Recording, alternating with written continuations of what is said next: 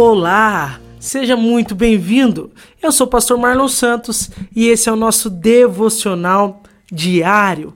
É muito bom estar com você para meditarmos a palavra do Senhor em Êxodo, hoje do capítulo 33 ao capítulo 35. Se você ainda não tem o seu plano de leitura, baixe aí na descrição do episódio.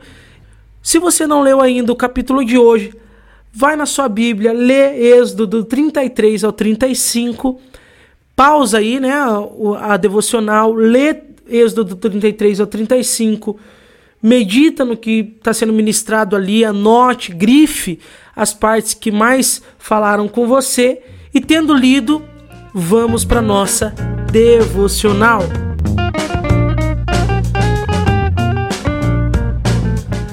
Aqui Êxodo 33, então, ele vai destacar um pouco do diálogo de Moisés com Deus, Deus relutando né, em, em ir com o povo por conta da, da, da rebeldia do povo.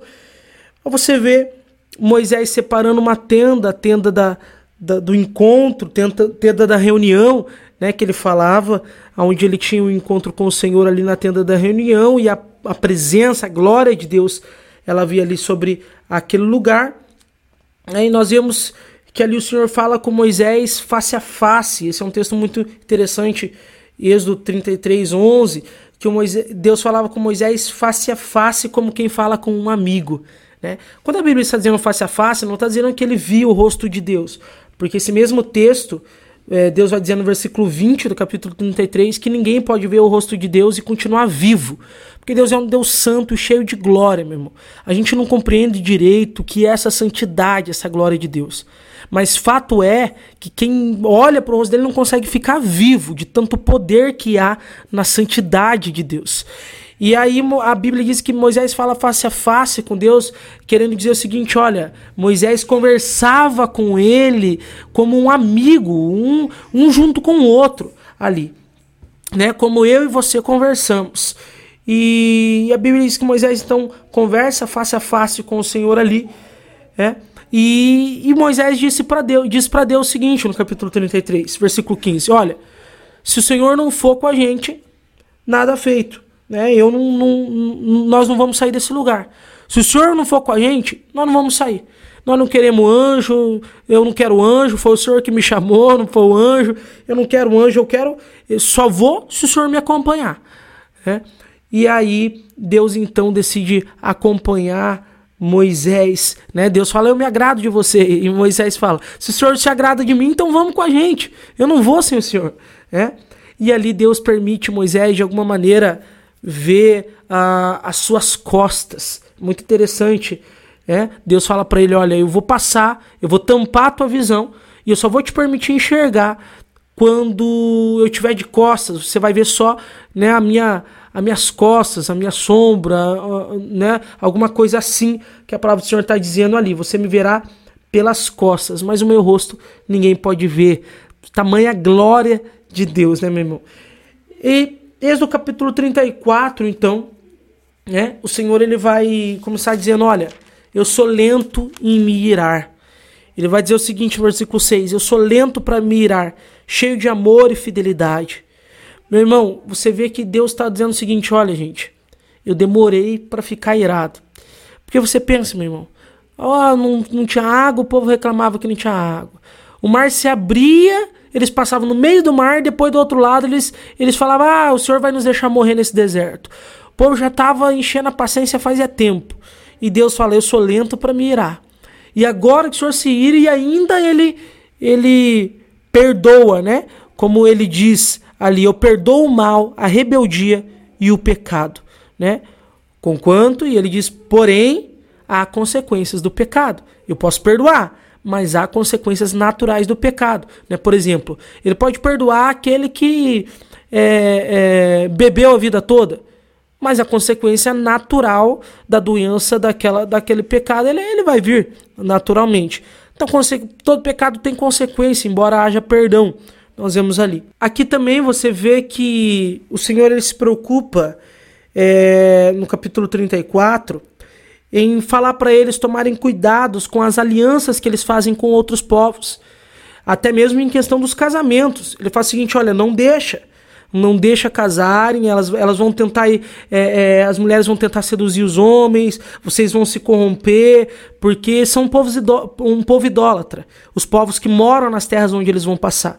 Então Deus ele se preocupa em dizer, olha, não faça aliança com eles, né? Não, não se enlace com eles, não faça tratado algum com eles, porque senão vocês vão se corromper porque eles vão influenciar vocês com os outros deuses. Se casarem com as mulheres deles, vocês vão se corromper com a idolatria deles.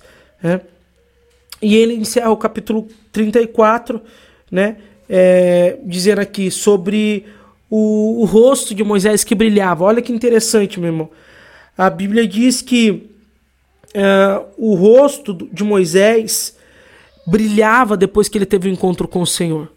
O rosto dele brilhava a ponto de que é, é, o povo via o rosto dele brilhar né? E o povo via, ele saía da tenda e ele saía da, da presença de Deus, né? Ele saía do lugar onde ele teve um encontro com Deus e o rosto dele brilhava. Ele colocava depois um véu ali no rosto, né? O rosto dele brilhava, mostrando que era nítido que ele estava com Deus, é nítido que ele tinha tido um encontro com o Senhor.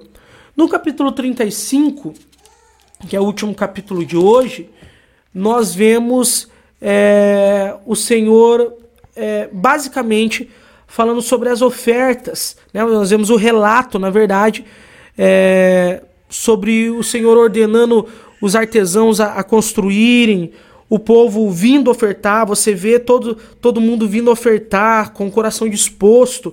A Bíblia vai dizer no versículo 22 do capítulo 35: Todos os que tinham coração disposto, todo, tanto homens como mulheres, vieram e trouxeram para o Senhor suas ofertas, né? não só as ofertas é, de objetos, linhas e etc.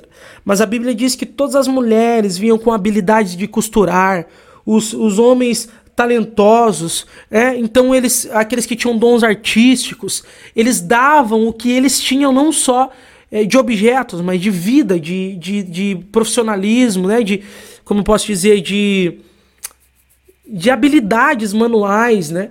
Então a Bíblia diz que as contribuições foram mais do que suficientes para completar todo o projeto. Né? Isso depois lá no capítulo 36. Mas o capítulo 35 se encerra dessa maneira, então, com as ofertas do povo. Olhando para esses textos, para esses três capítulos, qual é a, a, a verdade que encontramos? O que, o que Deus fala conosco aqui nesse texto? Então, a primeira o primeiro ensinamento que eu vejo aqui é que nós não devemos ir onde Deus não for conosco.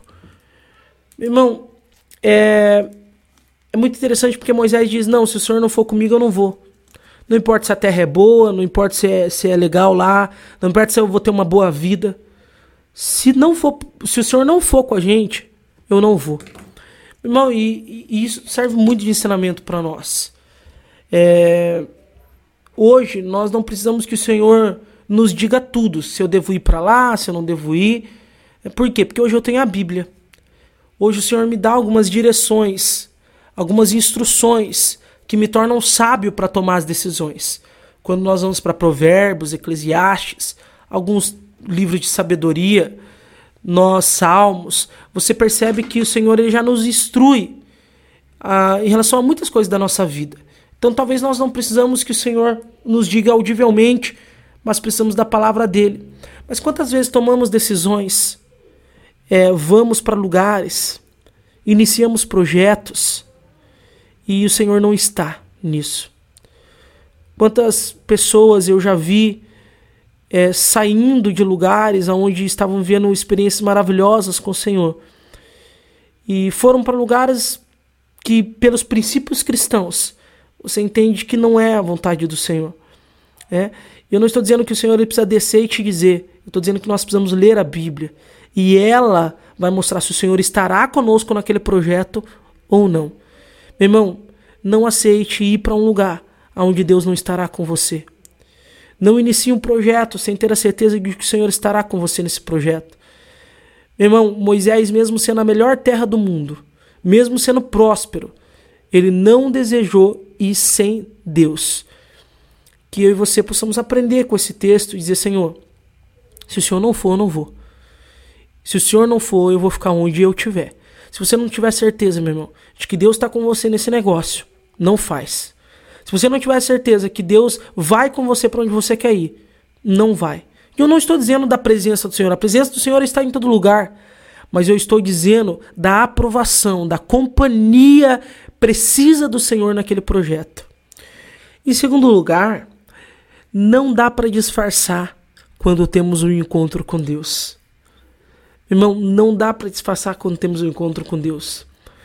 Quando temos um encontro real com o Senhor, a nossa face resplandece a luz de Cristo. É, Moisés, ao ter um encontro com o Senhor, ele nem percebeu. Ele nem percebeu, mas a face dele estava resplandecendo a luz de Cristo. Irmão, é, depois de que temos um encontro com o Senhor, muda muita coisa em nós. A ponto de que as pessoas olhem para nós e, di e, dizem: tem alguma coisa diferente em você. É? Eu lembro que uma vez me perguntaram como que você se tornou assim. E eu disse: não sei. Eu, na verdade, eu nem sabia que eu tinha mudado algumas coisas. E era a luz de Cristo resplandecendo na, na, na minha vida, né? E, e, é muito interessante porque Moisés, depois nós vamos ver lá na palavra do Senhor, lá no Novo Testamento, que Moisés, ele depois de que a face dele já nem está mais brilhando, ele coloca o véu para disfarçar, para que o povo não veja que a luz já se foi embora. E eu estou dizendo isso com garantia porque a própria palavra de Deus disse isso. Né? E às vezes nós temos um encontro com Deus, muda tanto a nossa vida, que a, a, é, algo resplandece em nós. Só que, sabe qual é o problema? Quando nós ficamos muito tempo sem ter outro encontro com o Senhor, quando ficamos muito tempo sem nos relacionarmos com Ele, a glória se vai. E, e de repente nós estamos tendo que disfarçar uma presença de Deus que já não está em nós. Nós temos que disfarçar uma glória que já se foi. E as pessoas não estão mais vendo a luz. Elas já não vejam, não veem mais Cristo em nós. Elas já não veem mais a luz de Jesus brilhando em nossa vida, porque falta o encontro. Mas quando temos o um encontro, meu irmão, quando temos o um encontro com Cristo, é notório em nossa vida. As pessoas enxergam a luz de Jesus em nós. Às vezes a gente nem percebe, às vezes a gente nem nota. Né? Pra gente a gente tá normal. Eu tô buscando a Deus, tô, tô jejuando, tô orando, tô, tô indo pro lugar de encontro com o Senhor. Mas eu não percebo que alguma coisa muda em nós, em mim. Mas as pessoas percebem que algo de diferente acontece na nossa vida. Quando temos o um encontro com Cristo, não tem como disfarçar. Né? É, há uma canção antiga que diz: não dá para disfarçar, não dá para esconder. É, é um pagode, né? Mas, é, e eu quero aplicar para aqui, né? Não dá para disfarçar, não dá para esconder. Quando eu tenho encontro com Cristo, as pessoas percebem através das minhas atitudes, percebem através do meu olhar, através do meu jeito. A, a, Bíblia diz que até o rosto fica mais formoso quando a presença de Deus está em nós. Né? Então não tem como esconder, não tem como disfarçar quando temos um encontro real com o Senhor. Em terceiro e último lugar, meu irmão, nós somos a oferta a Deus. É interessante porque no capítulo 35 é, não é só dinheiro, não é só ouro, não é só prata, não é só vestes que eles dão para o templo. Eles dão a si mesmo. As mulheres dão seus dons de costurar, uh, suas habilidades né, de costurar, Uh, os homens ali dão seu, as suas habilidades de artesãos e também cheios do Espírito Santo. Ali a Bíblia diz que o Espírito Santo no Antigo Testamento não fazia habitação, mas ele descia sobre algumas pessoas. É, e usou aqueles homens também com suas habilidades para servi-lo. É. Meu irmão, às vezes nós não temos muitas posses. Se temos, precisamos honrar o Senhor com as nossas posses. Mas nós temos habilidades que pode ser bênção na vida de pessoas. Esses dias eu vi numa igreja, eu achei muito legal, é, as pessoas dizendo: Olha, eu, eu, sou dentista, eu quero dar um ano de tratamento para alguém aqui na igreja. Né?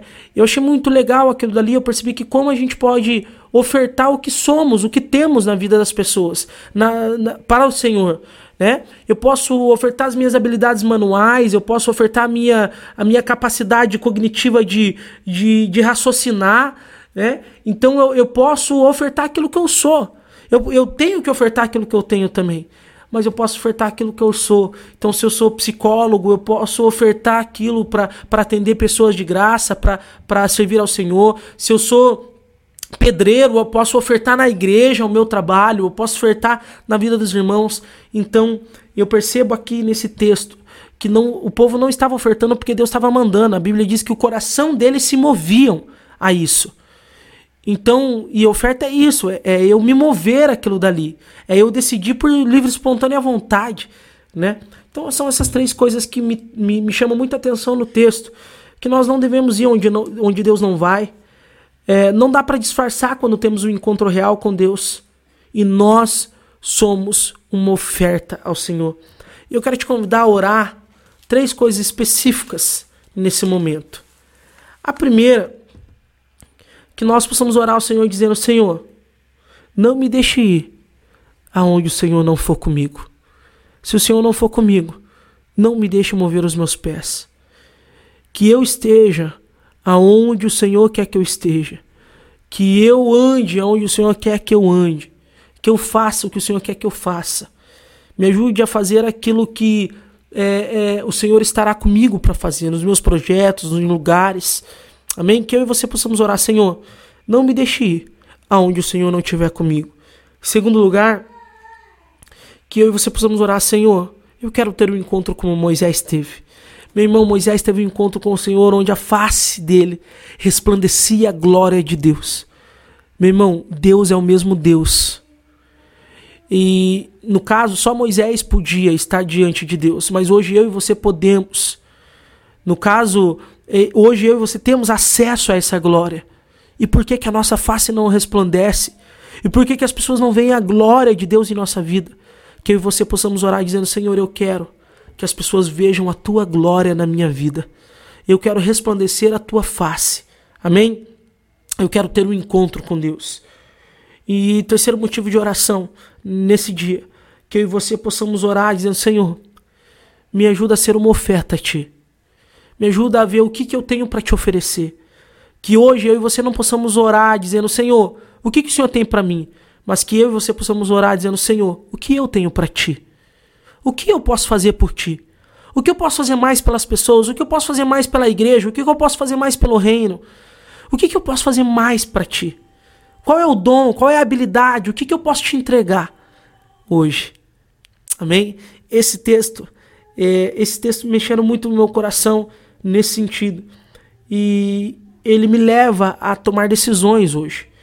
E essas são as decisões de não ir para onde Deus não vai, de buscar ter um encontro com Deus e de me oferecer como oferta agradável a Deus. Que você tenha o seu momento de oração e ore especificamente sobre esses pedidos Amém? Não esqueça de responder a enquete aí embaixo se você ainda não respondeu. E Deus te abençoe. Até o próximo capítulo. Até amanhã. Até a nossa próxima devocional.